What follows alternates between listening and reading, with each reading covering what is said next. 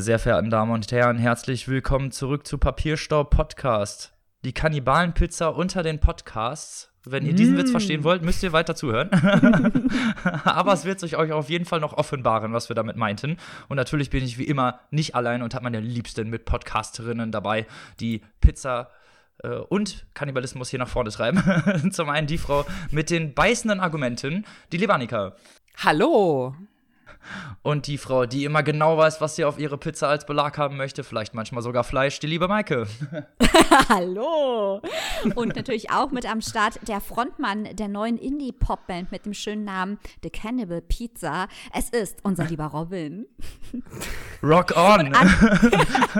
Und für euch da draußen, also wir machen diese, diese Witze gerade in Bezug auf die Bücher, die wir heute vorstellen, aber ich kann euch auch verraten, dass Robin und ich schon seit ungefähr 30 Minuten Pizza- und Kannibalen-Witze machen machen, während Annika sich zu Tode schämt, dass sie uns überhaupt kennt.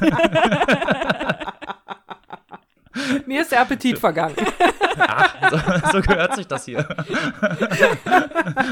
Der niveauvolle Podcast heute mit einer neuen Ausgabe. Genau, so ist es. Und wir können schon mal sagen, wir haben einen Sponsor, der diese Folge sponsort. Und zwar ist das der Moses Verlag. Vielen Dank an den Moses Verlag. Aber was ist der Moses Verlag überhaupt? Und was, und was macht der Moses Verlag überhaupt? Annika, tell us more. genau, die heutige Folge wird präsentiert vom Moses Verlag und wie der Name schon erahnen lässt, äh, werden im Moses Verlag unter anderem auch Bücher produziert, verlegt, hergestellt und verkauft. Aber der Moses Verlag hat noch ganz, ganz viele andere tolle Sachen im Angebot. Spiele, Geschenke und vor allem auch ganz, ganz, ganz viele Artikel für LiteraturliebhaberInnen, beziehungsweise alle Menschen, die gerne lesen. Also alle Menschen, die gerne Papierstau Podcast hören, werden da bestimmt fündig. Ganz tolle Sachen will ich mal kurz erwähnen. Zum Beispiel gibt es ein Rätselbuch zum Thema Literatur. Es gibt ein Buchtagebuch für die ganz besonderen Leseerlebnisse. Da werden wir euch äh, in ein paar Tagen, haltet mal Ausschau auf unserem Instagram-Kanal, nochmal was in der Story zu zeigen. Es gibt eine ganz, ganz, ganz tolle Leselampe, die man auf Bücher oben drauf klipsen kann, damit man auch die lesen kann, ohne gleich die große Festbeleuchtung anschmeißen zu, zu müssen. Und, und, und, und, und ganz viele tolle Sachen. Schaut am besten mal selbst auf die Homepage www.moses-verlag.de. Dort findet ihr das, was ich jetzt gerade mal kurz angerissen habe und noch mehr und unter anderem auch ein ganz besonderes Literaturquiz. Das große Literaturquiz von A bis Z heißt es da. Und äh, das möchte ich euch gerne vorstellen. Und zwar möchte ich dazu gerne mit meinen Kandidatinnen Robin und Maike. Schockschwere Not. Äh, genau, darf ich Sie beiden mal hier nach vorne bitten an unsere kleine Spieltheke? Stellt es euch so vor. Also das Literaturquiz von A bis Z ist wirklich ein ganz, ganz schön gestaltetes äh, Literaturquiz. Das kommt in so einer kleinen Box, da sind ganz viele Karten drin. Und die sind immer so ein bisschen thematisch gegliedert mit Fragen rund um die Literatur, aber auch darüber hinaus. Da gibt es zum Beispiel, wenn ich hier mal die Karte K wie Krieg aufmache, ganz viele Fragen zum Thema Krieg in der Literatur. Die erste Frage zum Beispiel, der Trojanische Krieg ist Grundlage eines der großen Eben der Antike. Wie heißt der Autor? Michael Robin? Äh, ich, äh, äh, doch, ich weiß das hier mit dem trojanischen Pferd und so. Hier, Homer. Ja, genau, genau. Nicht, nicht der von den Simpsons, äh, aber, aber der andere. Also, das ist zum Beispiel eine Frage zum Thema ähm, Krieg. Oder dann gibt es noch eine andere Frage. Erich Maria Remarque schilderte die Leiden des Ersten Weltkriegs. Wie heißt sein 1929 veröffentlichtes Buch? Ja, im Westen, Im Westen nichts, Neues. Neues. ah, ja, kommt, kommt, es hervor. Ähm, also, das ist mal ein Beispiel für so eine Themenkarte. Es gibt aber noch ganz viele verschiedene andere Sachen. Zum Beispiel habe ich hier eine Karte mit dem schönen Titel Herkunft. Und, äh, die Antwort lautet so Sascha Stanicic. genau. ja, genau. Das war, ist aber in dem Fall tatsächlich nicht die richtige Frage. Oh, schade. Sondern es gibt ja ähm, Zitate, literarische Zitate, die zu geflügelten Worten wurden. Aber aus welchem Werk stammten sie eigentlich? Zum Beispiel, vielleicht wisst ihr das äh, oder wisst es nicht, wisst ihr zum Beispiel ein Königreich für ein Pferd? Ist ja mittlerweile ein relativ geflügeltes Wort, stammt ursprünglich von Shakespeare die Tragödie von König Richard III. Aha. Das wusste ich nicht. Also es gibt ganz viele ähnliche, ein Herz und eine Seele, alles hat seine Zeit. Oder wir haben ja zum Beispiel eine Karte, die habe ich jetzt mal für die liebe Maike ganz speziell rausgesucht. Oh Gott, der Druck steigt. Nein, nein, nein, pass auf. Under Eine, pressure. eine din, Frage von der. Karte. M wie Minnesota. Uiuiuiui. Louis Ja? Erdrich. ähm, es geht hier tatsächlich, er wurde als Robert Allen Zimmerman 1941 in Minnesota geboren. als Bob Künstler. Dylan. Bob Dylan. Genau, von welchem Künstler ist hier die Rede? Aber dann ist natürlich auch zum Beispiel die Frage 4, was war das Besondere, als der Nobelpreis an ihn verliehen wurde? Er ist nicht hingegangen. Ganz genau, auch das ist richtig. Er sollte ihm im Oktober 2016 verliehen werden, nur Bob Dylan erschien nicht und erhielt ihn dann ein Jahr später unter Ausschluss der Öffentlichkeit. Also ihr seht schon, hier geht's auch so ein bisschen genresprengend, hier geht's auch noch mal so ein bisschen, wir haben hier so kleine Gedichte, zum Beispiel von Hein- Heinz Erhardt, die Made, kennt man eigentlich auch mit so ein paar Lücken, die man dann füllen muss. Das ist also nicht nur ein Quiz, das kann man auch wirklich so in netter Runde spielen und nebenbei noch ganz viel über Literatur lernen und erfahren. Also das macht Spaß. Und wie gesagt, man kann es mit Freunden spielen und Freundinnen. Und das ist ja auch mal was Schönes, also Literatur in der Gruppe zu erfahren. Äh, also von daher schaut es euch an, das große Literaturquiz von A bis Z und ganz, ganz viele andere Sachen vom Moses Verlag, die unsere heutige Sendung präsentieren. www.moses-verlag.de. Vielen Dank. Danke euch. Oh, das wäre jetzt Danke. fast peinlich geworden, ne? Also ich meine, Shakespeare, okay, das muss man nicht wissen, aber Minnesota, das sind die wichtigen Fragen. Zum Glück konnte ich da abliefern. Wenn ihr auch solche lustigen Spiele spielen wollt oder die tollen Accessoires wie etwa die Leselampe, von der Annika gerade sprach, erwerben wollt, schaut doch einfach mal auf die Website des Moses Verlags. Und wenn ihr da was Tolles findet, was garantiert passieren wird, dann gebt doch einfach mal unseren Rabattcode ein. Mit Papierstau 15 erhaltet ihr, ihr ahnt es schon, 15% Rabatt auf die Artikel unseres heutigen Sponsors des Moses Verlags. Genau, eine kleine Anmerkung vielleicht noch dazu. Die 15% gelten natürlich nicht für buchpreisgebundene Bücher, aber für die ganzen anderen Sachen. Ja, also wenn das mal nichts ist, ne? Direkt mal los auf die Website, Leute. Shoppen! genau so ist es. Und wir kommen zur Vorgeplänkel und den News, die wir für euch am Start haben. Wir haben natürlich auch ein, eine News, ein, ein, New- eine Neuigkeit für euch. Ein New, keine Ahnung. für euch am Start. Und zwar hatten wir ja letzte Woche über die Absage der Leipziger Buchmesse geredet, aber da ist jetzt was Neues aufgepoppt. was geht denn da so? Und ihr dachtet, das mit den Kannibalen wäre schlimm gewesen. Ach so. So. Also, letzte Woche haben wir hier schon hart über die Leipziger Buchmesse nachgedacht, uns den Kopf zerbrochen, was das nun alles bedeutet für die Literaturbranche. Nun gibt es neue Entwicklungen. Und zwar wird es eine Buchmesse im Pop-up-Format geben vom 18. bis zum 20. Dritten. Erst waren wir, als wir das gehört haben, müssen wir jetzt mal ehrlich sagen, extrem skeptisch und dachten, oh weia, jetzt spaltet sich die Branche ähm, richtig auf, weil wir erinnern uns, da hat es ja nach der Absage der Leipziger Buchmesse harte Vorwürfe gegeben, teilweise von SchriftstellerInnen, die gesagt haben, oh je, die großen Konzernverlage aus dem Westen, die wollen jetzt den Osten boykottieren. Wir hörten von diesem Pop-up und dachten, um Himmels Willen, jetzt wird hier der Graben erstmal richtig vertieft, aber nein. Zum einen ist zu sagen, dass an diesem Pop-up richtig viele, auch große Verlage teilnehmen. Also zum einen natürlich die Kurt-Wolf-Stiftung mit den kleinen Verlagen, aber auch große, wie zum Beispiel Klett-Cotta, äh, Kunstmann, Surkamp, Aufbau, Hansa, sind alle mit dabei. Und äh, die, die nicht dabei sind, diese großen Konzernverlage, die abgesagt haben, also die Verlage, die zu Bonnier, Holzbrink, Penguin Random House gehören, die sind nach wie vor nicht da. Aber was ich sehr wichtig finde, ist, dass die Organisatoren des Pop-up-Formates erklärt haben, ganz eindeutig, dass sich diese Plattform, die einmalig geschaffen wird als Pop-up, denn alle möchten, dass im kommenden Jahr die reguläre Buchmesse stattfindet. Also das soll kein dauerhaftes Format werden. Aber dass dieses Pop-up-Format explizit keine Gegenbewegung zu den großen Verlagen, die abgesagt haben, ist. Es ist nicht eine Trotzreaktion von irgendwelchen renitenten Kleinstverlagen. Nein, es ist eine Behelfsmaßnahme für die Verlage, die eine Möglichkeit sehen, eine Alternative zur Buchmesse im Pop-up-Format anzubieten. Und nächstes Jahr soll das alles wieder regulär stattfinden. Ähm, ich finde das alles immer noch eine bisschen traurige Angelegenheit. Diese Pop-up-Sache läuft unter äh, besser als wie nix.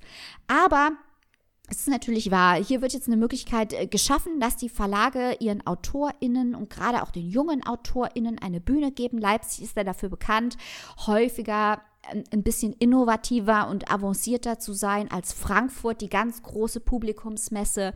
Und dass das hier im kleinen Rahmen erhalten wird, das ist schon eine gute Sache, initiiert von Wohland und Quist und vom Kanon Verlag. Was meint ihr dazu? Maike, ich sehe das, sehe das genauso wie du. Du hast es ja auch vorhin schon sehr schön geschildert, wie wir uns da vorhin auch drüber unterhalten haben. Mich würde es natürlich wirklich sehr freuen, wenn es gut angenommen wird, wenn es auch wirklich die AutorInnen unterstützt und vor allem, wenn dann nächstes Jahr alle gemeinsam wieder eine schöne Buchmesse auf die Beine stellen. Das wäre doch für alle das Beste. Also von daher blicken wir optimistisch in die Zukunft und äh, hoffen, dass das alles gut läuft. Auf jeden Fall. Also besser auf jeden Fall als nichts. Ne? Wenigstens gibt es dann auf jeden Fall irgendwie Teilnahme und man kann auch äh, Autoren und Autorinnen lauschen. Ich meine, ist auch, ist auch eigentlich eine schöne Sache. Insgesamt. Ja. Also schaut es euch genau an. Das ist natürlich die Kontingente, alles ist begrenzt. Äh, das ist äh, örtlich beengt und Corona ist natürlich immer noch da. Da muss man auch aufpassen. Ähm, das wird äh, alles aber eingehalten. Da schauen die OrganisatorInnen offenbar sehr genau drauf. Wenn euch das interessiert, wenn ihr dahin fahren möchtet, könnt ihr euch da im Internet breit drüber informieren. Wir wollten es hier als Newsflash auch vermerkt haben und auch, dass es natürlich den Preis der Leipziger Buchmesse geben wird, auch wenn es die Buchmesse nicht geben wird. Annika, äh, wir waren jetzt zwar zu unseriös in der Anmoderation, ne? aber jetzt wolltest du hier mit einem Buch, das in die reguläre Show nicht mehr reingepasst hat und das wir deswegen, was wir häufiger mal machen, hier in unseren Newsblog reingeschoben haben, mal deinen eigenen Ruf ruinieren. Die Chance wollen wir dir doch gerne geben. Annika, erzähl uns mal bitte was über deine Trinkgewohnheiten. Prost. ähm, ja, das werde ich tatsächlich tun, äh, sehr, sehr gerne. Und zwar nicht alleine, sondern in erster Linie mal mit äh, Kerstin Ehmer und Beate Hindermann. Die Kerstin Ehmer ist Teilhaberin und Beate Hindermann ist Barfrau in der Victoria Bar in Berlin. Und die beiden haben zusammen ein Buch geschrieben, das jetzt in einer Neuauflage erschienen ist und das ich euch jetzt, wie es Maike gerade schon angekündigt habe, hier mal kurz vorstellen möchte. Und zwar heißt das Die Schule der Trunkenheit. Ja, genau. Es geht also wirklich um Trinkgewohnheiten.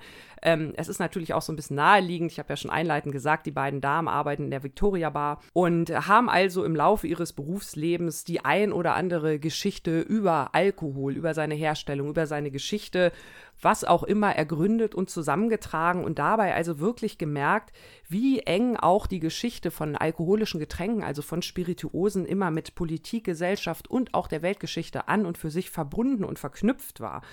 Und ähm, diese ja, Anekdoten kann man so sagen, haben sie also in diesem Buch zusammengetragen und das ist wirklich umfangreich und sehr, sehr üppig, was einem da präsentiert wird. Ich habe schon gesagt, Schule der Trunkenheit ist der Titel. Das Ganze ist auch so ein bisschen so aufgebaut wie eine Uni-Vorlesung. Also es gibt sieben Semester, in denen wir durch diese Spirituosen durchgeführt werden. Es beginnt mit dem ersten Semester, dem Einstieg quasi aus Wein gebrannt.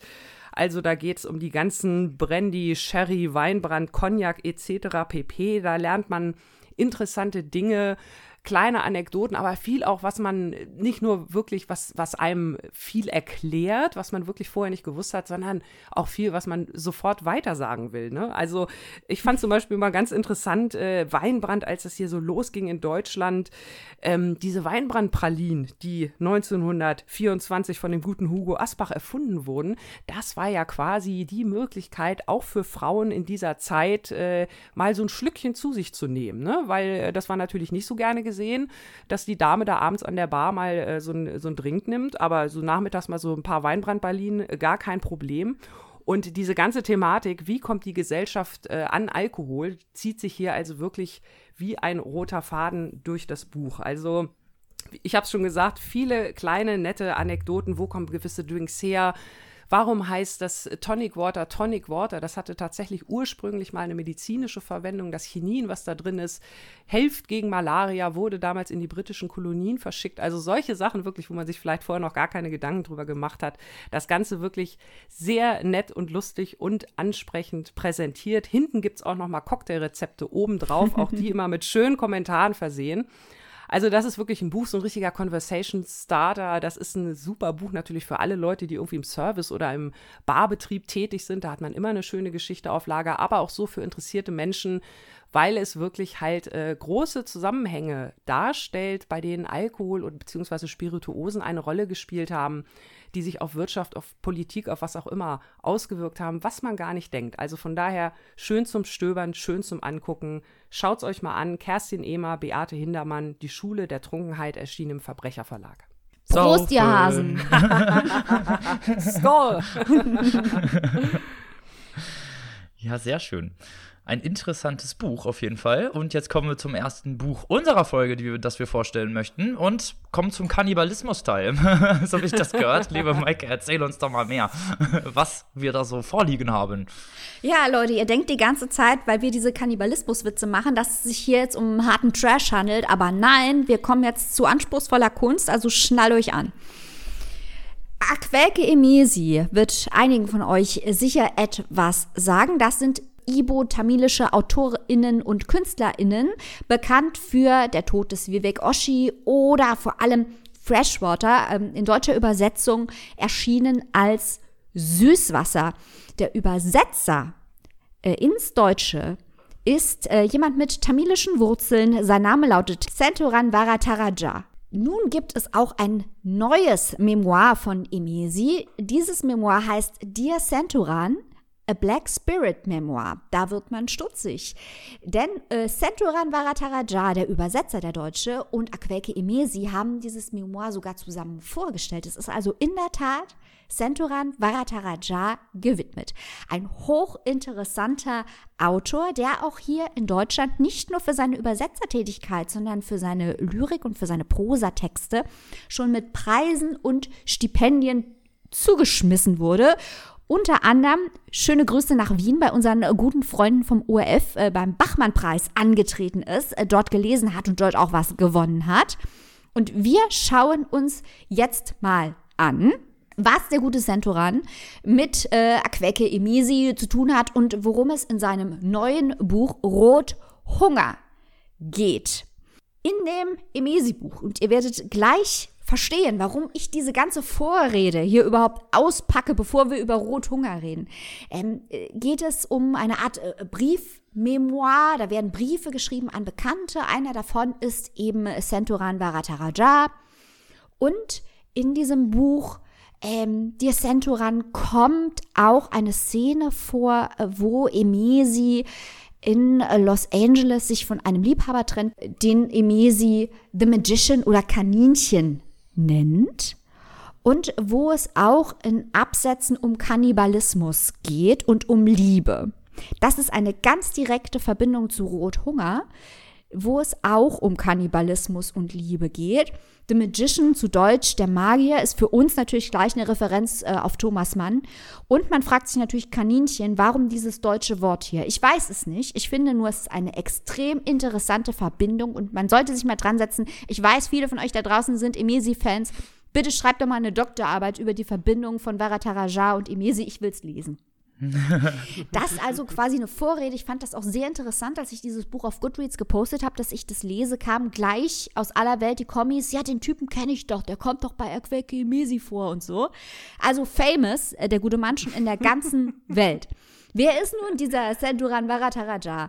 Er wurde 1984 geboren, noch ein junger Autor und floh vier Monate nach seiner Geburt mit seinen Eltern äh, über mehrere Stationen jetzt hier nach Deutschland. Und er bezeichnet sich weder als Deutscher noch als Tamile und auch nicht als Deutsch-Tamile.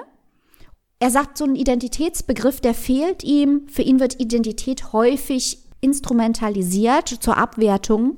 Und er sagt, dass er aus einer Sprachlosigkeit, aus dieser nicht klaren Zuordnung heraus schreibt. Varadaraja hat Philosophie, evangelische Theologie und Kulturwissenschaften studiert und sein Buch, über das wir gleich reden, hat auch ganz viele philosophische und theoretische Herausforderungen zu bieten. Kurze Zusammenfassung und ihr werdet jetzt extrem überrascht sein, dass die Inhaltszusammenfassung super kurz ist und mein Versuch ist zu interpretieren vergleichsweise lang, aber fürchtet euch nicht, denn auch Robin und Annika haben sich versucht an diesem Buch. Ähm, das Buch erzählt abwechselnd von einer zerbrochenen Beziehung und vom Kannibalen von Rodenburg. Den kennt ihr wahrscheinlich alle. Maivis, äh, der im Internet einen anderen Mann kennengelernt hat und ihn mit dessen Einverständnis geschlachtet und gegessen hat. Und Maivis hat später erklärt, er wolle mit diesem Mann oder wollte mit diesem Mann verschmelzen. Dieser Wunsch nach Verschmelzung ähm, mit dem Kannibalismus und der Liebe wird hier parallel geführt mit einem sehr verstörenden literarischen Effekt. Gleichzeitig kann man sich fragen, äh, sowohl bei dem Imesi-Buch, aber auch bei diesem Buch, wie viel hiervon ist autofiktional. Denn ich habe mal nachgeschaut, äh, da der Mensch, um den es bei der zerbrochenen Beziehung geht, Centuran heißt, ähm, ob das autofiktional ist. Und ich glaube, dass es so ist, denn in einem Interview erzählt Senturan Varataraja von einer Freundin, äh, die Kurdin ist. Und das spielt ein wichtiges Thema, dass die Frau, von der sich der Senturan im Buch getrennt hat, äh, Kurdin ist und Kurdisch spricht. Und es geht um die tamilische Sprache und die kurdische Sprache und eben dieses, diese Sprachlosigkeit, die der Autor ja nicht mal überwinden will. Das, was das eigentlich Verstörende an dem äh, Buch ist. äh, denn es, Senturan Bharataraja ist angetreten, um die Sprache zu zerschlagen, um sie zum einen gleichzusetzen mit dem Körper und sie auch zu zerstören. Auch hier natürlich der, die Verbindung zum Kannibalismus. Denn der Autor hat erklärt in einem Interview, dass für ihn die Aussage des französischen Literaturtheoretikers Maurice Blanchot sehr wichtig ist, der gesagt hat, dass Prosa die kontinuierliche Linie ist und Lyrik die unterbrochene. Und wenn man das Buch hier aufschlägt, dann sieht man schon am Satz, also wie diese Seiten gestaltet sind, wie die Sprache gestaltet sind, dass die Sprache äh, durch die Anordnung auf der Seite zerschlagen wird, dass die kontinuierliche Linie, die wir eigentlich haben in der Prosa, schon in der Anmutung auf den Seiten zerschlagen ist. Teilweise ist es gesetzt wie ein Gedicht, teilweise laufen die Worte einfach über die Zeile hinaus, auch nicht so, wie man sie normalerweise trennen würde, sondern mitten im Wort und auch ohne Trennstrich laufen sie über die Zeile hinaus. Ähm, und es schafft auch keine Bilder, wie man das dann ja häufig hat, sondern ähm, man kann nichts als Bild daraus erkennen, sondern es ist einfach eine Zerschlagung der Sprache, die mit der Zerschlagung der Liebe und der Zerschlagung des Körpers im Kannibalismus hier gleichgesetzt wird. Ihr merkt schon, dieser Autor sucht eine extrem avancierte Form und hat einen, gibt einen ganz, ganz großen Anspruch an das, was er hier tut, heran. Inhaltlich werden hier idiomatische Ausdrücke wörtlich genutzt. Es gibt ganz, ganz viele Wiederholungen auch von Sätzen, die man in alten Interviews vom Autor findet. Es gibt Beziehungen zu ähm, echten Menschen, also zum Beispiel Karosh Taha kommt vor. Äh, das Theologiestudium spielt eine Rolle. Es gibt Verweise auf religiöse Motive. Dazu muss man sagen, dass dieser Autor aus der Bibel Deutsch gelernt hat und als kleines Kind gedacht hat, dass Gott Deutsch gesprochen hat, weil er nicht verstanden hat, dass es eine Übersetzung war, weil er ein kleines Kind war. Und all diese Erfahrungen, die durch den Autor hindurchgegangen sind, die Sprachen, die durch ihn hindurchgegangen sind, die Grenzen, die durch ihn hindurchgegangen sind, während er sie überwunden hat, die werden hier in der Geschichte auf einer Ebene dargestellt. Also diese, diese Erfahrung des Autors wird quasi mit den Geschichten, die er erzählt, überblendet. Entsprechend sagt er auch, dass der Körper von jemandem, der schreibt, nur aus Sprache besteht und weist darauf hin, dass seine Muttersprache Tamilisch mit dem Tod besetzt war für ihn, denn die Familie musste ja fliehen vom Krieg in Sri Lanka und wenn die Familie dort geblieben wäre und die Muttersprache gesprochen hätte, wären sie dafür gestorben und er weiß auch, dass an seiner Stelle ein anderer gestorben ist in diesem Krieg. Und diese Sprache als Tod, die Zersetzung der Sprache, die Zersetzung der Liebe, die Zersetzung des Kannibalismus, all das wird in diesem ambitionierten Buch hier durchgespielt. Und was mir auch aufgefallen ist, ist, dass äh, Varataraja Linien auf den Körper tätowiert hat. Also ich habe natürlich nicht seinen ganzen Körper gesehen, ich habe nur seine Arme gesehen. Und da sind Linien drauf tätowiert, also wirklich eine, so eine Linie. Das heißt, äh, die Sprachräume, die er erzeugt, äh, erzeugt und die, die Linien, die Fluchtlinien, die Sprachlinien, die hat er wirklich auf seinen eigenen Körper permanent drauf tätowieren lassen. Wo man auch sieht, dass er quasi äh, die Ideen auf den Körper direkt überträgt, was ich sehr faszinierend fand. Und äh, auch wichtig zu wissen, denn wir warnen hier ja gerne, hier geht es nicht gar nicht um Geschichten. Also der Autor sagt auch, in Literatur geht es für mich nicht um Geschichten. Ich kenne gar keine Geschichten. Ich will auch überhaupt keine Geschichten erzählen. Das ist ihm auch gelungen. Ne? Also er erzählt hier keine Geschichten. Das ist nichts, was du dir mal so durchlesen kannst. Und das hat der Autor auch nicht gewollt. Das sind sprachtheoretische und philosophische Konzepte, die sehr, sehr wichtig sind.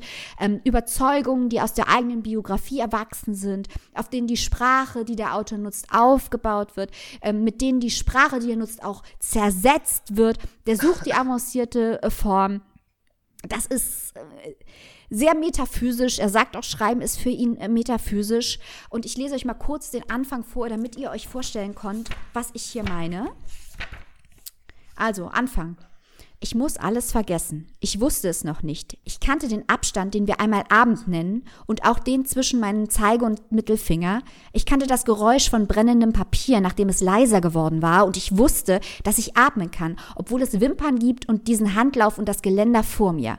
Ich wusste, jetzt werde ich warten. Januar, minus neun Grad das muss man mögen.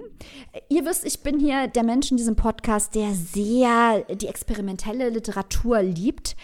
Ich muss hier aber zwei Sachen zum, sagen. Zum einen schreibt dieser Autor, ihr merkt es jetzt schon, in einem sehr eigenen Kosmos und hat gar nicht den Anspruch, mit seiner Sprache zu mir eine Verbindung aufzubauen oder mir eine Geschichte zu erzählen. Darum geht es ihm überhaupt nicht. Und das ist eindeutig Kunst und das hat eindeutig seine Berechtigung. Ich muss aber auch zugeben, und das gilt teilweise auch für Emesi, und ich weiß, viele Leute sehen das sehr stark anders als ich, aber mir ist das zu prätentiös, mir ist das teilweise zu esoterisch. Ich glaube sehr, sehr stark an die verbindende Funktion von Sprache, die Sprache haben kann. Ich verstehe, warum aus seiner Biografie die Sichtweise, äh, die Varataraja hier reflektiert, sehr berechtigt ist, sehr nachvollziehbar ist.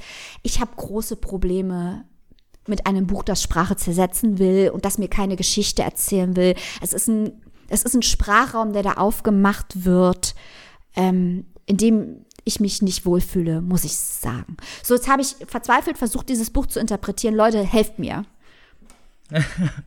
Also ich kann dir da nur zur Seite springen und äh, ich verspreche, das ist der einzige Kannibalenwitz, den ich hier machen werde. Ich habe mir an diesem Buch die Zähne ausgebissen. Ein Witz muss man machen, sonst geht es nicht anders. Aber ich kann auf jeden Fall verstehen, was du meinst und ich habe ich es leider, also was heißt leider, ich habe es auch genauso gesehen. Also Plot ist ja, ne, wir sind, wir mögen ja experimentelle Literatur. Es muss nicht alles immer direkt sein, gerne Metaphysik und alles, aber wenn es nur mit der Metaphysik spielt und es spielen auch ganz, ganz viele Motive eine Rolle, aber man kann nie wirklich was festsetzen. Also der Hunger spielt eine große Rolle, die Liebe, das Verzehren, wie du schon gesagt hast, spielt eine große Rolle. Das, was Menschen überhaupt ausmacht, Fleisch, Blut, Liebe, Lust, Sprache. So, das kommt alles in einem. Das wird alles in, in einen diesen Topf gerührt und dieser Rhythmik verzogen. Also auch diese, hat ja irgendwie eine sehr rhythmische Sprache, zumindest war das, hat, war das, was bei mir so dieses Leitthema ja. war, dass es einfach alles sehr, sehr rhythmisch sein soll, ja. obwohl es zersetzt ist, obwohl es irgendwie ähm, immer halt mit diesen Satzstücken spielt und auch immer extra, ich weiß nicht, ob euch das aufgefallen ist, immer mit den Kapiteln Kapiteln anfängt, immer auf der linken Seite oben anfängt. Es fängt immer gleich an, immer auf derselben Stelle und dass irgendwie das Ende gleich der Anfang ist. So, das ist das, was ich aus diesem Buch rausgelesen habe. Und diese Rhythmik und die ganze Sprache ist natürlich was, was einen so durch das Werk zieht. Also es ist, als würde man ein sehr avantgardistisches Kunstwerk betrachten, nenne ich es mal so. Also man versteht nicht alles, äh, es ist interessant, aber es hat auch, wie Mike schon gesagt hatte, keine richtige Verbindung. Also es war für mich auch sehr, sehr schwierig, in diese Verbindung mit einzusteigen und ich habe bestimmt nur ein Drittel, wenn überhaupt, verstanden von dem Buch, was ähm, was mir Varataraja überhaupt sagen wollte. Also das, das war sehr schwierig irgendwie zu verstehen. Gleichzeitig zwar hat es zwar Spaß gemacht, oder was heißt Spaß gemacht, es hat, es war aufreibend und es war äh, definitiv aus, aufschlussreich, aber wirklich so, was ich mir auch von einem experimentellen Roman erwarte oder von einem experimentellen Buch erwarte, habe ich hier leider auch nicht so wirklich bekommen, weil es dann doch zu viel immer in andere Richtungen driftet. Es ist ja in zwei Plotlines geteilt, Mike hat das von ja schon erzählt. Einmal die Rotenburg-Plotline, nenne ich es einfach mal, und einmal die Censura-Plotline Storyline, die beiden, die sich so gegenüberstehen und gleichzeitig doch mehr miteinander zu tun haben, als man am Anfang denkt. Mhm. Und dieses, dieses, diese Elemente, diese in Anführungsstrichen verbindenden Elemente, haben aber im Endeffekt haben sich gegenseitig so ein bisschen abgestoßen in meiner Richtung. Ich war dann immer, ich wollte dann immer lieber die Rotenburg-Geschichte lesen, weil ich da zumindest ein bisschen mehr drüber weiß als über Centuran selber. Aber es ist halt trotzdem ähm, ja, also es ist auf jeden Fall interessant, aber es ist trotzdem sehr schwierig. Also es ist nicht irgendwie was für Einsteiger, nenne ich es einfach mal. Also wenn jetzt jemand gerade mit dem Lesen wieder anfangen würde, würde ich dir das keinen Fall empfehlen und das äh, auch, ja, ich würde auch empfehlen, sich da vorher vielleicht ein bisschen drüber zu informieren, weil es einfach nicht so ein Roman ist oder ein Buch ist, das man so wegliest, sondern man muss so ganz, ganz viel auch zwischen den Zeilen lesen. Also nur Metaphysik hier eigentlich findet statt und die, dieses Gerüst, dieses Sprachkonstrukt, das muss man auch irgendwie mögen. Ja, ich kann mich äh, to nobody's surprise sozusagen, kann ich mich euch nur anschließen. ähm, ja, also klar, äh, ich find, äh, fand das auch sehr interessant, was du gerade noch mal zum Schluss gesagt hast, Mike, in deiner Beurteilung. Ähm, so nach dem Motto, ja, also äh, für wen soll denn dieses Buch sein? Oder welchen Mehrwert hat dieses Buch für irgendjemanden, wenn er eigentlich äh, ja keine wirkliche Geschichte erzählen will. Also, ne, frage ich mich dann so ein bisschen, soll ich das überhaupt lesen? Soll ich das überhaupt verstehen? Ähm, da habe ich schon viele Fragen irgendwie so äh, gleich zum Start. Nichtsdestotrotz, es war spannend, es zu lesen. Also ich muss sagen, ich bin auch so ein bisschen froh, dass ich es gelesen habe, äh, dass ich mich mal an sowas rangewagt habe, weil es ist wirklich noch mal komplett anders. Aber unterm Strich äh, denke ich auch, also mir war auch nicht so richtig klar diese beiden Erzählstränge, also natürlich die übergeordneten Themen, die ihr jetzt ja auch schon erwähnt habt, habt äh, alle beide, die sind mir natürlich auch klar geworden. Ich fand das auch interessant mit dem Schriftbild. Ich habe mir sogar aufgeschrieben, Maike, dazu, äh, ich hatte eher so den Eindruck, dass es wirklich zerfetzt ist, so wie das Fleisch, das dann vom Knochen mhm. hängt. Vielleicht zeigt das aber auch, wie sehr diese Kannibalismus-Storyline ähm, mich vor allem in ihren Bann gezogen hat. Was zum einen daran liegt, dass ich mich auch äh, tatsächlich noch wirklich gut an diese ganze Geschichte damals erinnere. Ich habe das ja äh, alles wirklich gut mitbekommen und wie gruselig das damals schon war. Und äh, das war das Erste, worauf ich hier bei dem Buch geschaut habe. Äh, vorne im Impressum ist ja auch dieser Hinweis, dass diese ganzen Kommunikationen äh, zwischen ihm, äh, zwischen dem Kannibalen und seinem Opfer ja auch auf Originalzitaten oder aus Interviews bas basieren mhm. bzw. stammen was dem Ganzen dann natürlich ja nochmal so eine extra dramatische Komponente gibt. Nichtsdestotrotz war es trotz dieses Ekelfaktors oder vielleicht auch gerade deswegen die Storyline, die mich halt äh, eher gekriegt hat. Die zweite Sache mit dem, ja, autofiktional oder nicht. Es ist ja wirklich schon sehr, die Linien auch, die du erwähnt hast, die kommen ja auch da immer im Buch vor. Und ich habe mich so ein bisschen schwer getan, mich wirklich mit diesem Erzählstrang zurechtzufinden. Also da habe ich mich wirklich sehr, sehr verloren gefühlt. Das Prätentiöse fand ich, wurde auch noch so ein bisschen dadurch unterstrichen, wie die Freunde auch so mit ihm reden und Freundinnen. Also da sind ja, er hat SexpartnerInnen, da wird es sehr explizit. Diese Nachrichten meine ich nicht. Ich meine, wenn er mit seinen FreundInnen anfängt zu philosophieren, ähm, da wird es dann wirklich sehr abgedreht. Also, wo man dann denkt, vielleicht kriegt man an der Stelle nochmal einen Hinweis, hat mich das eher noch mehr verwirrt. Also von daher für mich unterm Strich durchaus faszinierend, aber am Ende überwiegt doch so ein bisschen die Verwirrung, auch bei mir. Ja, also ich muss sagen, ich glaube, ich bin noch stärker hin und her gerissen als ihr, weil ich muss sagen, ich hatte gar keinen Spaß, dieses Buch zu lesen. In alle zwei Seiten bin ich geistig irgendwie abgedriftet. Äh, ich hatte auch ein ähnliches Problem wie äh, du, Annika, aber das ist, es ist ja eigentlich kein Argument. Aber ich fand auch die Leute in dem Buch, also nicht aus der Kannibalisten, ähm, nicht aus der Kannibalismus-Storyline, das ist eh klar, aber auch aus der Liebesstoryline fand ich wahnsinnig unsympathisch. Ja, ja, ähm, ja, ja, Aber das ist ja eigentlich kein Argument. Eigentlich liest, liest, man ja eigentlich gerne oder ich lese eigentlich lieber über unsympathische Leute, weil die häufig interessanter sind als die sympathischen Leute. Aber trotzdem konnte es mir, konnte es meine Aufmerksamkeit nicht ausreichend fesseln. Ich hatte das Gefühl, das ist irgendwie ein philosophisches Traktat für Fans von Hegel. Nichts gegen Philosophie oder Hegel oder dessen Fans. Aber dieses Buch hat mich halt einfach gar nicht erreicht. Gleichzeitig, deswegen bin ich hin und her gerissen, äh, habe ich eine große Bewunderung äh, für die Intelligenz und den theoretischen Ansatz von Centuran Varataraja. Ich finde, das mhm. hat seine Berechtigung. Ich finde, das ist unglaublich gut durchdacht. Ich finde, wie er radikal diese Motive auch umsetzt, auch quasi Körper und Sprache ineinander fallen zu lassen. Menschen bestehen nur aus Sprache.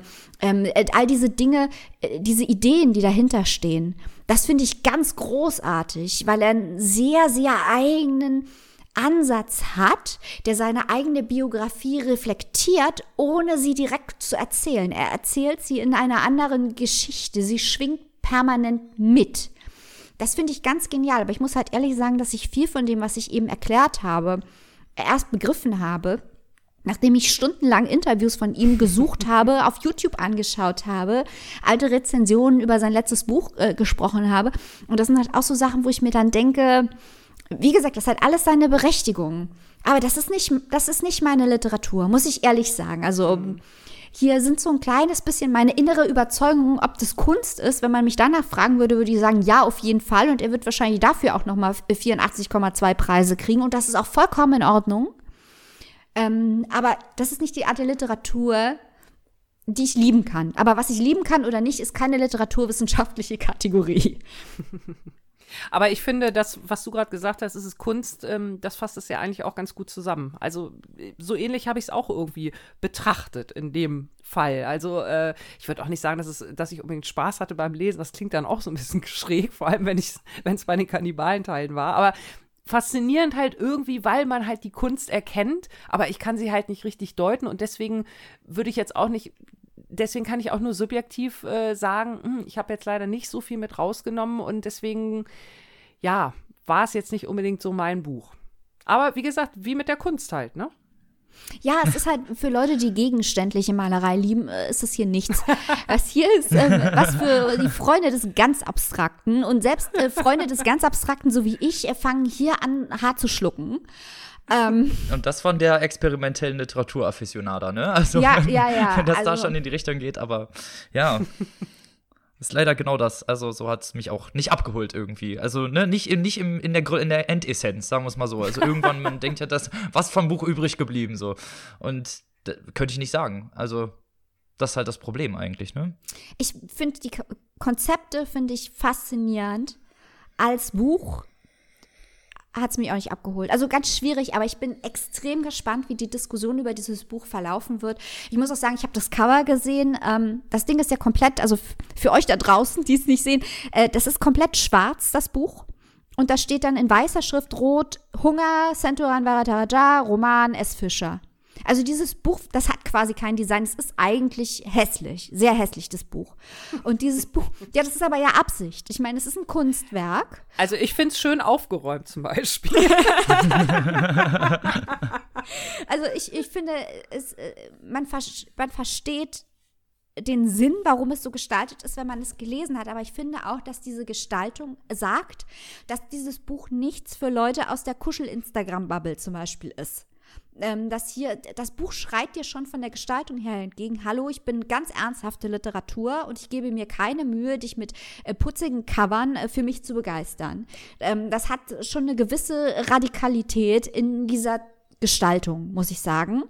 Ähm, aber ich hoffe, dass viele Leute dazu greifen werden und dass es dazu eine Diskussion geben wird, weil ich finde, das ist ein Buch, über das man sehr gut sprechen kann, gerade in seinen ästhetischen Verfahren. Weil es eben von der Geschichte nicht so wirklich viel hergibt, ist es auch ein Buch, das man wirklich mal nutzen kann, um auch auf Satzebene über die ästhetischen Verfahren und die philosophischen und theoretischen Hintergründe zu diskutieren. Und ich hoffe, dass viele Leute sich das trauen und ähm, das mit Leuten auseinandernehmen, wirklich auf Satzebene, weil da ist sicher, sicher einiges drin, aber man muss halt bereit sein, auch zu investieren. Also geistig also zu was investieren. für den gehobenen. Also was eher für den gehobenen Buchclub meinst du? Genau, also Leute, die gerne ihre Rezensionen beginnen mit All the Feels, die werden hier in Tränen ausbrechen. Sagen wir es mal so. Bücher für Menschen. Bücher für Menschen. das nicht. Wo und für wie viel kann man sich dieses avantgardistische Experiment denn zulegen, liebe Maike? Rot in Klammern Hunger von unserem neuen Freund Centuran Barataraja ist erhältlich bei S. Fischer. 23 Euronen kostet der Spaß. Kein freies E-Book gibt's nicht, Leute. Pech gehabt. Aber es ist auch sehr schmal. Trotzdem könnt ihr daran sehr lange lesen. So müsst ihr es mal sehen. Und es gibt ein Bild von, äh, vom Autor mit seiner neuesten Ikebana-Arbeit im hinten drin. So. Immer noch Zusätze, so. Und wenn ihr jetzt gedacht habt, hier Kannibalismus, das ist schon genug. Nee, jetzt kommen wir zu abgetrennten Pferdeköpfen und meinem Buch, was ich vorstelle. Oh Gott, diese Folge. Ganz schlimm. Aber vielleicht, ist, ob das Buch auch so schlimm ist, hm, wir äh, sind mal gespannt. Also, ich stelle vor 16 Pferde von Breck Buchanan und Bevor ich erzähle, was hier mit diesen 16 Pferdeköpfen abgeht, äh, erstmal, Greg Buchanan ist 1989 geboren, lebt im schönen England, äh, also auch noch ein sehr junger Autor, äh, hat an der University of Cambridge Englisch studiert und promoviert am King's College. Der Greg Buchanan ist mir persönlich dadurch bekannt, und das ist jetzt Newsflash hier, dadurch, dass er Autor für Videospiele ist. Er ist in der Videospielebranche relativ bekannt, hat zum Beispiel äh, für die Projekte No Man's Sky, die Atlas Story im Pathfinder Upgrade gearbeitet und für das äh, Videospiel zur Metro-Reihe, Metro Exodus, äh, die Geschichte geschrieben. Oh. Also gar nicht so unbekannt. Hm. Er hat auch eigene Werke veröffentlicht, American Election und Paper Brexit, die beide eine sehr politische Ebene haben, was gerade auf Videospielebene relativ ungesehen ist und sehr gefeierte Indie-Spiele waren und bis heute sind. Deswegen war ich sehr, sehr gespannt auf Greg Buchanans Debütroman 16 Pferde, der mir jetzt natürlich hier vorliegt und wo ich euch ein bisschen mehr drüber erzählen möchte. Wie der Titel bereits verrät, geht es um 16 Pferdeköpfe, oder wie ich es gerade auch schon gesagt habe. Auf einer Farm des Küstenörtchens Ilmarsch werden 16 abgetrennte Pferdeköpfe kreisförmig aufgereiht gefunden, die so halb im Boden vergraben sind, so ein Stück der Schnauze und der Augen gucken noch raus, dass die Pferde gen Himmel gucken können. Und das alles sieht auch sehr ritualmäßig aus. Und ähm, der Polizist, der diese Sachen findet oder der als erstes zur Ermittlung kommt, ist Detective Alec Nichols, der auch einer unserer Protagonisten ist. Der ist als erstes am Tatort, befragt den Farmer, befragt die Tochter des Farmers, die diese Pferdeköpfe eingegraben gefunden hat, was natürlich bestimmt auch nicht so eine lustige Nummer war, und untersucht den Tatort, die Fundstelle und sichert erste Beweise. Kurze Zeit später wird ihm wird er unterstützt durch die Tierärztin und Forensikerin, Forensikerin Cooper Allen, die öfter mit solchen Fällen zu tun hat, von Tierquälerei, von solchen ja, Menschen oder von solchen Taten, die eben Tiere beinhalten und versucht mit ihr zusammen herauszufinden, wer hinter dieser seltsamen Tat steckt.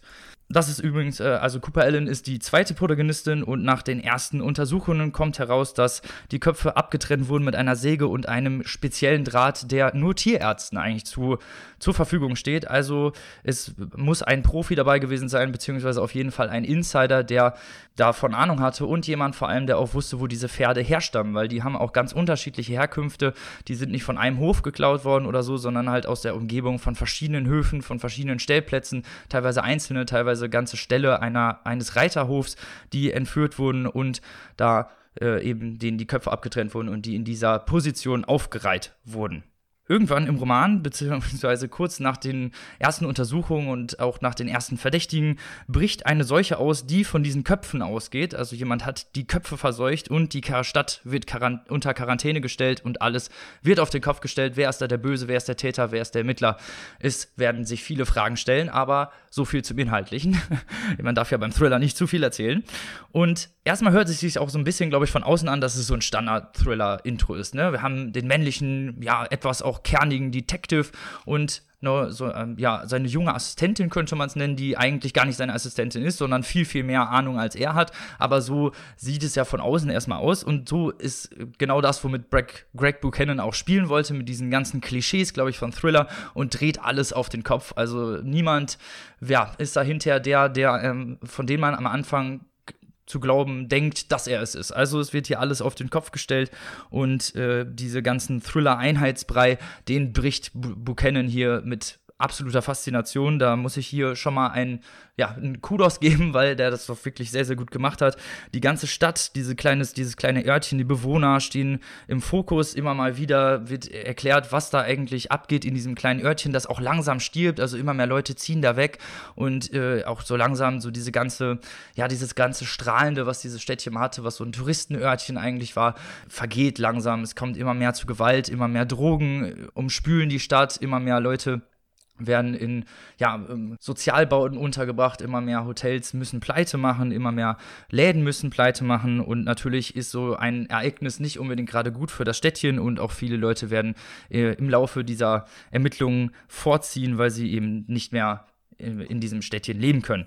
Das Interessante hier ist vor allem die Atmosphäre, die ganze, ja, sehr, sehr dunkle Atmosphäre, die äh, Buchanan hier einspinnt, weil alles so die ganze Ästhetik ist sehr, sehr dunkel, es regnet dauernd, die, die ganzen Leute werden, ähm, ja, ganz düster beschrieben, es ist alles sehr brutal und blutig, auch mit so ganz krassen Motiven aufgeladen und alles nicht so wirklich plotmäßig geradeaus, nennen wir es mal. Also das Pacing ist super gemacht, weil es immer mal wieder auch hin und her springt zwischen Vergangenheit, Gegenwart, vielleicht manchmal auch so ein bisschen Zukunft, aber man kriegt ein sehr, sehr gutes Bild darüber, auch wenn Buchanan einen Großteil des Romans im dunkeln lässt. Und das ist eigentlich aber das Interessante, diese ganze Ästhetik, die ganze Atmosphäre, die ganze Spannung, die hier aufgebaut wird, die er eben genau so macht, wie er das wollte und den Leser auch so ein bisschen an der Nase rumführt. Und das mag ich ja bei Thrillern, wenn man nicht genau erkennt, okay, wer ist jetzt wer und immer mehr so, ja, Schuld und äh, immer mehr so Vorgeschichten auftauchen, die die ganzen Hintergründe der Charaktere erklären, die die ganzen Dynamiken der Charaktere zwischeneinander erklären und die auch teilweise sehr, sehr krasse psychische Traumata äh, erklären, wie sie zustande gekommen sind, was mit den Leuten passiert ist und wie es mit den Leuten passiert ist. Das Ganze ist narrativ auch sehr interessant strukturiert. Es gibt immer einen Wechsel zwischen mehreren Protagonisten, also zwischen unseren Hauptprotagonisten, dem Detective, und unserer Protagonistin, der Tierärztin. Und, äh, aber es spielen auch noch viele andere Personen eben eine Rolle. Werden, da gibt es dann zwischendurch Monologe, Berichte von äh, Geschehnissen, Zeitungsausschnitte, äh, Chatverläufe, Polizeiberichte, also alles hier so ein bisschen ineinander gemischt und diese ganze narrative Struktur eben mit der Zukunft, Vergangenheit, wo immer wieder hin und her gesprungen wird. Das klingt auf den ersten Blick erstmal, als wäre das total kompliziert, aber Greg Buchanan macht das immer genau an diesen Stellen, wo man dann ja sich fragt, was ist eigentlich da mit diesen Leuten passiert? Was ist mit den Leuten passiert? Wie sind sie zu diesen Menschen geworden? Wo dann eben während der Ermittlung rauskommt, was eigentlich bei denen los ist, was eigentlich ihre dunklen Schattenseiten sind.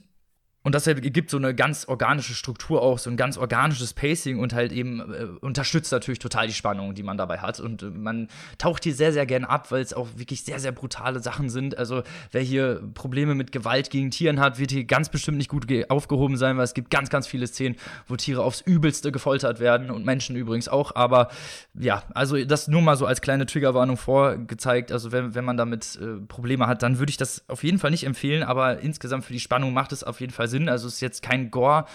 Ding, sagen wir es mal so, wo dann irgendwie gesagt wird, oh, jetzt äh, folter ich da noch mal ein Tier oder so. Es hat alles Sinn im Sinne der, des ganzen Plots. Ich muss allerdings auch sagen, also das ist jetzt mein kleinster Einknick, den ich habe. Es gibt ein paar wenige Logiklücken, die ich durchaus aber hier erwähnen muss. Die verschwinden, finde ich, in dem ganzen Pacing des Romans. Aber bei einigen Sachen habe ich mir gedacht, okay, das macht jetzt nicht so viel Sinn. Fände ich jetzt aber theoretisch auch ehrlich gesagt nicht so tragisch. Fokus des Themas ist vor allem die Bosheit des Menschseins, des, der Menschen im Allgemeinen. Also es gibt hier eigentlich gar keinen richtigen guten Charakter.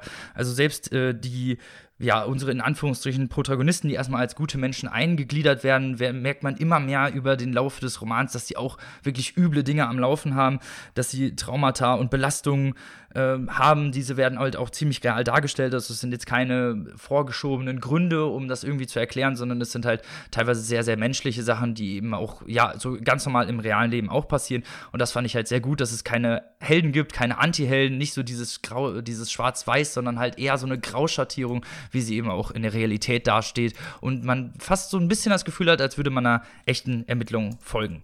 So viel erstmal zum Roman. Ich kann ihn definitiv empfehlen. Es ist natürlich so ein bisschen so ein Beat-Read, weil Thriller und so also nicht viel spielt in der Metaebene. Es gibt durchaus Sachen, die in der Metaebene sind und auch nicht alle losen Fäden werden verbunden. Das fand ich in diesem Fall wirklich sehr gut. Sonst rege ich mich darüber ja normalerweise immer auf, wenn ich sage, nein, diese roten Fäden, wo, wo sind die hingelaufen? Aber ich finde, in diesem Fall brauchten nicht alle Fäden verbunden werden. Es war einfach interessant, durch, das, durch die ganze Atmosphäre zu laufen und die wichtigsten, nennen wir es mal, die Hauptplot-Fokus die Hauptplot-roten äh, Fäden, die wurden auf jeden Fall aufgelöst. Und dann hat man hinterher, finde ich, ein sehr, sehr gutes, ja, sehr, sehr guten Thriller, wo man unglaublich gut mitgehen konnte, wo man Spaß haben konnte, nenne ich es mal einfach mal so. Obwohl die ganzen brutalen Themen immer wieder eine Rolle spielen, ist es ein einfach super spannender Thriller und auch natürlich ein bisschen Beat-Read, den man gut so im Urlaub lesen kann.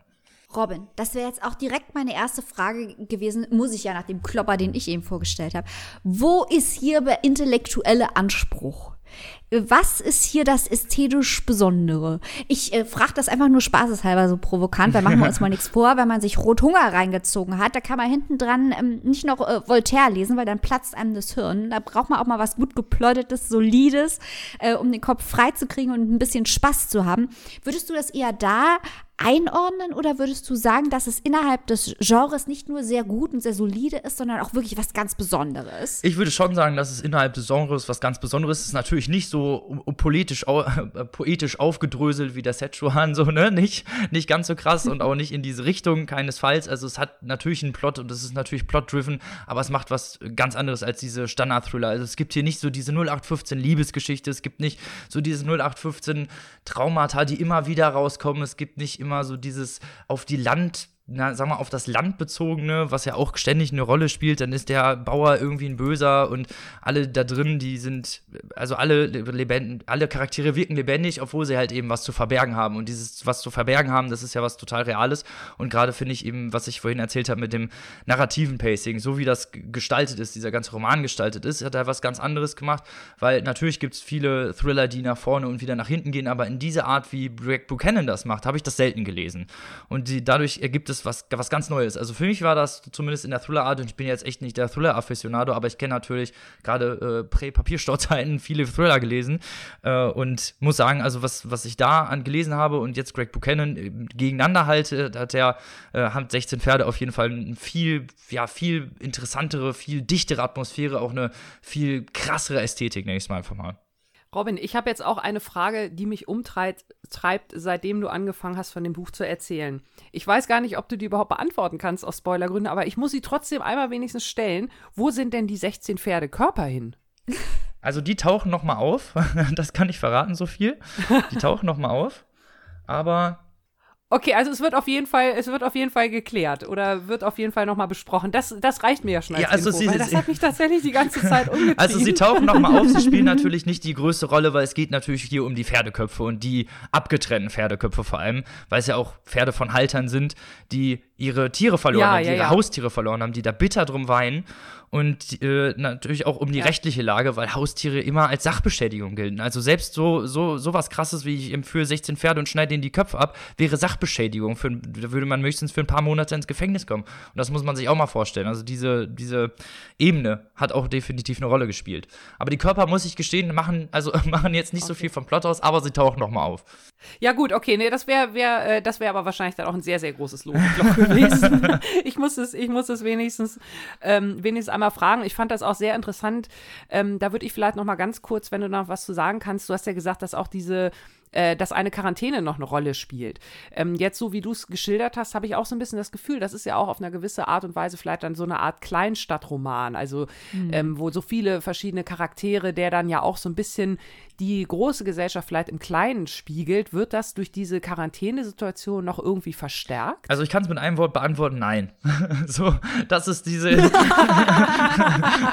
Man hätte ja auch jetzt natürlich auch parallel zu Corona ziehen können oder so, ne? Das, das ist, ist ja alles nicht. Also ich fand ja. die, die, Frage interessant und das habe ich mir auch die ganze Zeit die Frage gestellt, weil es wird halt schon auf dem Klappentext erwähnt, dass es eben diese, zu dieser Quarantäne kommt, aber dieses Großstadt äh, oder dieses ja. ganze Weltbild im Kleinen, in diesem kleinen Dörfchen, so ist es nicht. Also das würde ich eher so auf den, auf den Prä-Quarantäne-Teil beziehen, anstatt hinterher auf den wirklichen Quarantäneteil. Dann muss ich jetzt aber mal ganz ketzerisch fragen, ist das dieser Hinweis auch auf dem Klappentext? Soll das dann vielleicht so ein, äh, nach dem Motto, oh, hier Quarantäne-Roman, äh, weil das gerade irgendwie so ein, so ein hypes Thema ist oder Könnte so? gut sein. Also ich glaube es ist tatsächlich, dass es in diese Richtung geht. Das ist, glaube ich, nur ein fieser Aufhänger und war Aha. natürlich auch von mir jetzt ein, von mir jetzt ein fieser Exposed. Aufhänger, einfach zu sagen, oh, Quarantäne. Aber oh, haben wir was aufgedeckt. genau. Also so wichtig in der Plotline ist es tatsächlich nicht. Das kann ich aber auch schon mal sagen. Ich glaube, das ist auch kein Spoiler hier. Äh, wenn ihr einen Quarantäneroman irgendwie erwartet, nee. Also das ist kein Quarantäneroman. Es ist trotzdem ein sehr, sehr spannender Thriller, den ich total gerne gelesen habe. Natürlich auch äh, nach Rothunger gerne gelesen habe, weil es mir mehr, mehr so ein bisschen Plot und auch wieder mit mir ein bisschen eine Verbindung eingehen wollte. Und die ganze Atmosphäre, die ganze Metaphorik und auch die ganzen Motive, die Buchanan raufbeschwört, haben mir sehr gut gefallen. Und auch das Ende hat mir sehr gut gefallen. Also normalerweise ist ja auch gerne mal am Ende des Thrillers, dass man denkt, oh, der war's, okay, blöd. So, so war es hier nicht. Also das hat alles schon irgendwie Sinn gemacht und ich habe es auch tatsächlich nicht kommen sehen. Normalerweise, ne, gerade so bei, bei Thrillern ist ja diese Plotline, dass man denkt, okay, ich weiß schon, wer es war auf Seite 30, aber so ist das hier nicht. Also am Ende, ich war ziemlich überrascht und das ist immer, finde ich, ein sehr guter Indiz für einen guten Thriller. Robin, wenn die Menschen da draußen nun sagen, ich kann nicht mehr, diese ganzen Kannibalen haben mich fertig gemacht. Ähm, ich will jetzt mal einen guten Thriller lesen. Was sollen die Menschen Von tun? Kannibalen Hilf ihnen bitte weiter. Pferdeköpfen, meinst du? das kann ich Ihnen gerne erklären. er, äh, kaufen könnt ihr 16 Pferde von Greg Buchanan im S. Fischer Verlag für 22 Euro in der Hardcover-Variante und 16,99 Euro als E-Book-Version. Übersetzung hat übrigens Henning Ahrens gemacht den wir schon mal in, ein, äh, in unserer Buchpreis Extravaganza besprochen hatten mit seinem Roman Mitgift. Also auch jemand, der sich schon ein bisschen auskennt. das nur am Rande erwähnt. Annika war das äh, größte Fangirl, das allergrößte Fangirl von Niedersachsen. Power. So, aber das ist ja nicht der letzte Roman für diese Folge gewesen, weil jetzt hatten wir Kannibalismus, abgeschnittene Pferdeköpfe und jetzt kommt natürlich noch Pizza und Girls dazu. Ja, Annika, Ja, uns mehr. Ich versuche jetzt hier nochmal eine ganz andere kulinarische Schiene einzufahren. Oh Mann, ey. Oh Gott, es wird, wird immer, furchtbarer. Ja, wie kriege ich das jetzt hin? Ich rede einfach weiter. Also, Pizza Girl, so heißt der Roman, den wir jetzt hier noch haben, von Jean Kyung Fraser. Jean Kyung Fraser ist Tochter einer Einwanderin aus Korea und hat jetzt hier mit Pizza Girl ihren Debütroman vorgelegt. Und äh, es ist keine autofiktionale Erzählung, so viel möchte ich gleich mal vorwegschicken, aber wir haben hier einige Motive aus der Biografie von Jean-Kyung Fraser, die auch hier so ein bisschen eine Rolle spielen in dem Buch, also vor allem die Herkunft. Ich habe es schon gesagt, Jean-Kyung Fraser hat eine Mutter aus Korea und genauso hat es auch Jane, also Jean, Jane, da haben wir auch so eine so ein kleine äh, paar Buchstaben hin und her getauscht. Jane ist halt die Protagonistin hier in dem Roman. Und Jane ist eine junge Frau, 18 Jahre alt und liefert Pizza aus. Und was man auch noch über sie wissen sollte, ist, dass sie schwanger ist. Und nicht so richtig weiß, was sie davon halten soll. Also sie ist jetzt nicht unglücklich, sie denkt nicht darüber nach, äh, die Schwangerschaft zu beenden oder ähnliches, aber sie hat halt jetzt nicht so diesen klassischen Mutterdrive, so möchte ich es mal nennen. Sie ist vielleicht da so ein bisschen motivationslos. So kann man es vielleicht anfangs mal ganz gut zusammenfassen. Jane wird, wohnt mit ihrer Mutter und mit ihrem Freund Billy zusammen. Billy, der auch der Vater des Kindes ist. Die beiden kennen sich aus der Highschool. Billy hatte eigentlich ein Stipendium für ein College in Aussicht, hat das jetzt aber abgelehnt, um bei Jane und dem Baby zu bleiben. Und die drei wohnen zusammen in sehr, sehr trauter Harmonie, so scheint es. Also die Mutter und auch Billy kümmern sich ganz, ganz rührend um Jane, aber die, hatte ich ja eingangs schon gesagt, kann damit nicht so richtig umgehen, weiß nicht so richtig wohin, mit welchen Gefühlen auch immer. Und in diesem Zustand befindet sie sich, als sie eines Tages Jenny kennenlernt. Jenny ist eine Frau, die eine Pizza bei ihr bestellt, und zwar eine ganz besondere, eine Pizza mit scharfer Salami und Gewürzgürkchen. Und Jane nimmt es auf sich, diese besondere Pizza ja, herzustellen. Da müssen erstmal Gürkchen gekauft werden, weil ihr die Frau am Telefon irgendwie so leid tut und sie auch gleich irgendwie so eine Verbindung spürt. Sie fährt also hin zu Jenny, bringt ihr die besondere Pizza und die beiden freunden sich an und nicht nur das.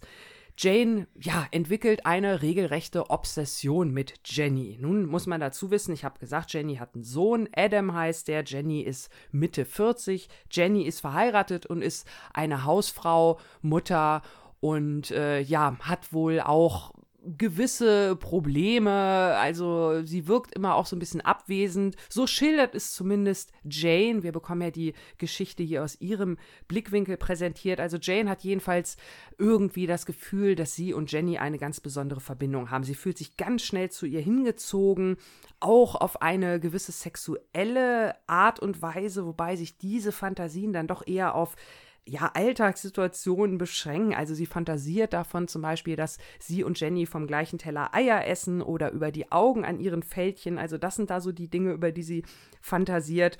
Und die beiden kommen sich also näher, nicht nur durch die regelmäßigen Pizzalieferungen, weil das übernimmt Jane dann, sondern auch äh, freunden sie sich so ein bisschen auf einer anderen Ebene an. Sie gehen gemeinsam zu einer Selbsthilfegruppe und ähm, Jenny springt dann auch mal ein, als es Jane nicht so gut geht und passt ein bisschen auf den Sohn auf. Ich nenne das, ja, formuliere das alles so ein bisschen schwammig. Ihr kennt das schon, um da eventuelle Spoiler-Gefahren zu umschiffen, aber so ein bisschen grob die Story so kann man die, glaube ich, ganz gut schildern. Das Ganze, ja, schaukelt sich immer weiter hoch, äh, lebt natürlich auch vor allem von dieser Spannung, äh, von der Faszination von Jane auf der anderen Seite, die, ich habe es gesagt, äh, schon sehr schnell obsessiv wird. Wie weit das Ganze da noch geht, äh, das sage ich jetzt natürlich auch nicht weiter.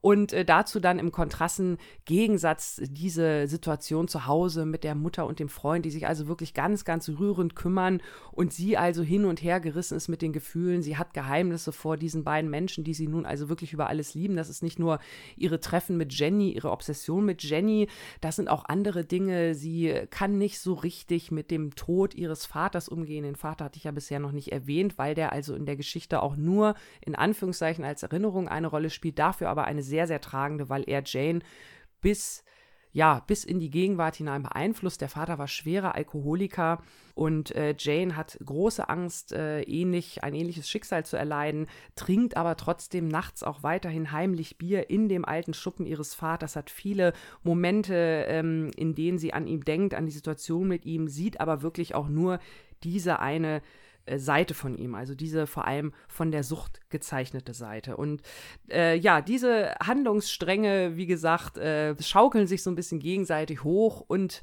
finden dann auch irgendwann im großen Finale zueinander. Wie das ausgeht, werde ich hier natürlich nicht verraten, das ist klar. Aber das ist sehr interessant, äh, wie John, wie Jean Kyung Fraser das hier auflöst. Es lässt sich sehr, sehr locker und leicht, das Buch, aber ähm, nicht im Sinne von, dieses Buch hat nichts zu sagen. Also nicht falsch verstehen. Es macht wirklich richtig, ja, es macht Spaß und Freude, dieses Buch zu lesen.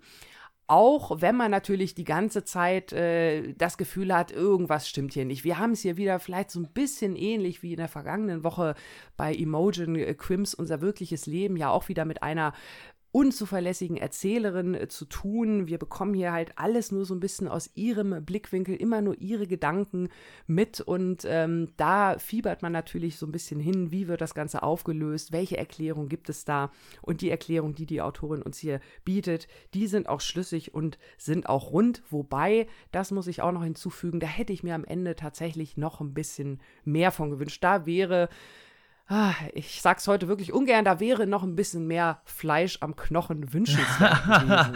Oh, Annika, so wir haben gesagt, keine Kannibalenwitze ja. mehr. Wir müssen jetzt aufhören, wir müssen jetzt aufhören damit. Pizza, Pizza, Pizza. Wir sind bei Pizza, Leute. Bitte, bleibt dabei. so, also ein ein äh, tolles, flottes, spannendes Debüt. Ähm, ich bin gespannt, was da noch kommt äh, von dieser jungen Autorin, weil ich bin der Meinung, die kann noch eine ganze Menge mehr. Maike hat dieses Buch auch gelesen und ähm, ich glaube, Maike hatte auch Spaß, oder? Sehr, sehr, sehr viel Spaß. Ich habe es sehr gerne gelesen. Was ich am liebsten moche, mochte an diesem Buch, ist der Ton. Das Buch ist so ein bisschen gritty. Das ist so ein bisschen, das ist so ein bisschen schmutzig. Also nicht im sexuellen Sinne schmutzig, sondern das hat ein bisschen was von, von, es hat eine große Authentizität, wenn es darum geht, die Gefühle und die psychologischen Vorgänge einer 18-Jährigen darzustellen. Äh, Jane hat noch sehr, sehr viele Eigenschaften, äh, die sie nahe an den, an den Teenager rücken, ist sie ja auch streng genommen auch noch. Ähm, gleichzeitig steht sie vor einer Herausforderung, die eine erwachsene Frau erfordert, nämlich dass sie schwanger ist. Und ich fand die Art und Weise, wie Jane komplex dargestellt wird, nämlich weder wird sie glorifiziert, so die mutige Teenagerin stellt sich der Herausforderung, noch wird sie dargestellt als irgendwie verantwortungslos oder so, sondern sie ist verloren ähm, in einer Rolle, für die sie sich eigentlich zu jung fühlt. Sie weiß, dass sie wahnsinnig viele gute Argumente hat, dafür dieses Kind zu bekommen und dass sie diese tolle Familie hat und dass sie eigentlich dankbar sein muss für das alles, aber trotzdem hat sie Angst, trotzdem fühlt sie sich verloren.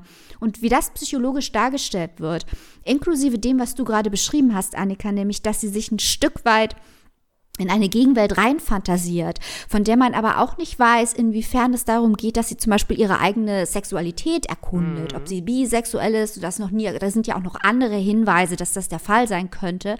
Ähm, das fand ich sehr, sehr spannend, weil man als Leserin anders als bei Imogen Grimp, ähm, glaube ich, immer die Protagonistin sehr gerne mag. Also nicht, dass es eine Identifikationsfigur wäre, aber es ist eine sehr sympathische Figur, finde ich. Und vom Gefühl her muss ich sagen, dass dieses ganze Buch irgendwie so ein Strokes Soundtrack hat. Ich weiß, es spielt in LA und die Strokes stehen für New York. Schreibt mir keine E-Mails. Ich liebe die Strokes und kenne alle ihre Songs. Don't come for me. Ähm, aber ich finde, es hatte so ein bisschen dieses Strokes Debütalbum Ist es it Gefühl. Ähm, was heißt es, jung zu sein? Darum geht es auch ganz, ganz stark, mal abgesehen vom konkreten Plot, äh, geht es ganz, ganz stark darum, weil Jane ja auch Pizza Girl ist, weil sie sich nicht entscheiden kann, was sie mit ihrem Leben anfangen will. Eigentlich wollte sie nur kurz ein Pizza Girl sein, aber dann ist sie in dem Job so ein kleines bisschen hängen geblieben, weil sie Angst hat, sich festzulegen. Und diese, dieser oszillierende Ton zwischen Coolness und Humor und Verletzlichkeit und diese vielen Rückblenden auch zum Vater und auch zur Immigrationsgeschichte mhm. der Mutter, das ist auch sehr wichtig. Ähm, das hat mir wahnsinnig viel Spaß gemacht, dieses Buch. Also ich finde es auch ähm, wirklich schön oder auch interessant, wie auch dieser, dieser äh, Prozess des Erwachsenwerdens ähm, der Möglichkeit, auch den Blick zu weiten und auch andere Sichtweisen einzunehmen, wie der auch teilweise so im Kleinen dargestellt wird. Also das ist ja auch so die Frage, die so das, das Buch trägt. Man bekommt ja immer nur ihre Sicht und, und äh, die Charaktere, auch ihr Freund Billy zum Beispiel, der ist sehr passiv am Anfang. Ähm, also es dauert, bis wir quasi auch mal andere Sichtweisen bekommen und äh, das fand ich teilweise mhm. sehr schön dargestellt. Ähm, es gibt ja zum Beispiel so, so diesen, diesen einen kleinen Mini-Nebenplot. Es gibt da ein Pärchen, ähm, bei dem Jane auch immer Pizza ausliefert und die sind für sie das perfekte Pärchen, weil sie diese romantische Vorstellung, die sind immer verliebt und machen immer zusammen die Tür auf und dann später stellt sich heraus, dass es, dass es da noch ganz andere äh, Geschichten zu diesem Pärchen zu, ähm, äh, zu erzählen gibt. Und äh, das schockiert sie natürlich zutiefst, äh, uns als LeserInnen ja auch, weil wir haben ja nur immer ihre Sicht gesehen. Aber das zeigt ja auch dieses, so nach dem Motto, dieses Erwachsenwerden, ne? dieses Feststellen, nee, ist alles gar nicht schön und hinterm eigenen Vorgarten ist der böse Verkehr und Mami und Papi geht's auch mal schlecht und also das natürlich, was kleinere Kinder machen, aber das ist ja das äh, quasi jetzt dann für Menschen, die wirklich an der Schwelle zum Erwachsenwerden stehen und halt Entscheidungen auf einmal treffen müssen. Ich werde jetzt schwanger, ich werde jetzt selber Mutter und äh, dann sieht man, ach, okay, jetzt, jetzt muss ich aber mal, äh, jetzt geht es nochmal einen, einen Zug weiter, jetzt gibt es auch noch andere Sachen. Und das fand ich halt in diesen kleinen äh, Nebenplots auch ganz interessant äh, dargestellt. Deswegen meine ich, da möchte ich gerne noch mehr von lesen. Ich auch. Und Annika, ich weiß genau, was du meinst. Und du sagst jetzt am Ende noch gerne ein bisschen mehr gehabt. Äh, das Buch gewinnt auch ganz bestimmt nicht den Literaturnobelpreis, aber wie gesagt, ich finde das eine sehr besondere mhm. Stimme ähm, die dieses Erwachsenwerden und die Immigrationsgeschichte und alles auf eine wahnsinnig plastische und mitreißende Art und Weise verbindet. Auch das Gefühl der existenziellen Einsamkeit, wenn wir hier mal die ganz großen Begriffe aufmachen wollen, was ja auch was ist, was man erkennt, wenn man erwachsen wird, dass wir eigentlich alle allein sind. Als Kind versteht man mhm. das nicht. Ähm, und auch damit wird Jane konfrontiert.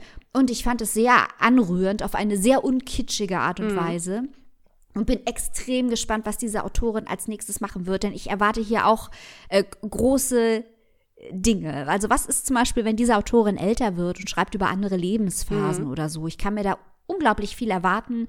Äh, weibliche Perspektiven in anderen äh, Lebensphasen und so weiter. Also gerade das Psychologische auch spitzenmäßig ist ja, das. denke ich auch. Zumal wir haben es ja jetzt auch heute in der Sendung gehabt und äh, auch letzte Woche, dass wir, dass wir auch häufiger mal so Bücher hatten, wo wir sagen, die sind halt sehr konstruiert oder, oder sehr äh, besonders gestaltet. Man kann da die Struktur durchsehen. Hier habe ich eher das Gefühl, und das meine ich weder abwerten, ganz im Gegenteil, hier habe ich das Gefühl, da hatte einfach nur jemand Lust, eine richtig coole Geschichte zu erzählen. Und ähm, da, da schwingt so die ganze, die ganze Liebe irgendwie so mit. Weißt du, was ich meine? das, Ja. das macht diesen Spaß irgendwie, finde ich, auch nochmal so aus bei diesem Buch. Ja, ja. Da ist so ein Übermut Ja. drin. Also, wenn man das mal vergleichen will, und ich weiß, das ist ein unfairer Vergleich, ich mache den jetzt nur auf, um was zu verdeutlichen. Ähm, Senturan Varadaraja möchte etwas komplett anderes. Und das erreicht er auch. Aber hier ähm, bei Jean Kyung Fraser hat man das Gefühl, da ist so eine überschäumende Lust Ja. am Erzählen da. Und auch ein ganz, ganz tiefer Glauben daran, dass sie äh, indem sie die Erza äh, Erfahrung in Geschichten und in Sprache teilt, dass sie äh, andere erreichen kann. Und äh, das finde ich so schön, das gefällt mir daran. Ich bin eigentlich alles andere als eine Optimistin, aber wenn es ums Geschichten erzählen und Bücher und Sprache geht, glaube ich sehr stark daran, dass man Empathie lernen kann, dass man was über sich lernen kann, über andere Leute lernen kann und dass man auch Freude haben kann, um gemeinsam über Bücher zu sprechen. Und Bücher, äh, die Sprache zerschlagen, sind mir auch, glaube ich, deswegen so ein kleines bisschen unsympathisch. Ähm, nicht, weil das äh, nicht eine valide Haltung wäre, ich glaube, das habe ich jetzt oft genug gesagt, aber weil das nicht die Art der Literatur ist, die mich interessiert. Ich identifiziere mich eher mit dieser, dieser Freude daran, eine Geschichte äh, zu erzählen, wie man sie halt in diesem Buch fühlen Ganz kann. genau. Man möchte am liebsten äh, zwischen der Mutter und Billy auf dem Sofa sitzen und Pizza essen. Ja. Jetzt habe ich Bock auf Pizza. Jetzt machst du uns die Hunger. Ich auch. Ja. Wir müssen jetzt alle Pizza machen. Wo und für wie viel können wir uns diesen interessanten Roman denn zuleben, zulegen, liebe Annika? Ja, Pizza Girl von Jean Kyung Fraser ist erschienen im Kampa Verlag. Liebe Grüße an dieser Stelle. Übersetzt das Ganze von Marion Hertle und erhältlich im Hardcover für 22 Euro und in der keimfreien E-Book-Variante für 16,99. Und damit sind wir am Ende unserer Folge schon angekommen. Ja, nicht verzagen. Wir sind natürlich nächste Woche spätestens wieder da. Außerdem haben wir wieder ein geiles für Exclusive für euch am Start. Für die Leute unseres lieben Steady Community. Apropos liebste Steady Community, der, dieser wollen wir natürlich an dieser Stelle nochmal danken, die unseren ganzen Content finanziert, die uns mit Leidenschaft unterstützt, mit Liebe unterstützt, so wie sich das gehört. genau, und natürlich nochmal dem Moses Verlag, der diese Folge gesponsert hat. Ganz genau. Papierstau 15 ist der Rabattcode. Schaut nochmal auf die Homepage. Genau. Nächste Woche, das möchte ich an dieser Stelle schon anteasen, haben wir einen unfassbaren Gast. Ihr werdet staunen, staunen, staunen. Ähm, es ist voraufgezeichnet, deswegen wissen Robin und ich schon, was kommt. Ähm, äh, weil wir mit dieser Person gesprochen haben und Robin und ich waren begeistert. Das ist noch untertrieben, könnte man sogar fast sagen. Ja, Aber wir wollen euch ja ein bisschen teasern, damit ihr auf jeden Fall wieder einschaltet. Und das solltet ihr definitiv wieder machen, wenn wir nächste Woche wieder voll mit Literaturkritik auf den Tisch schauen. Vielleicht diesmal nicht ganz so krassen Themen. Wir sehen mal. ähm, Robin, Robin, doch, ich glaube schon, offen gestanden. Bis dahin, liebe Freunde, liebe ZuhörerInnen, gehabt euch wohl. Bleibt gesund, habt eine schöne Zeit, lest was Gutes, vielleicht ja was, was wir vorgestellt haben. Und wir hören uns nächste Woche wieder. Auf Wiederhören. Tschüss. Tschüss.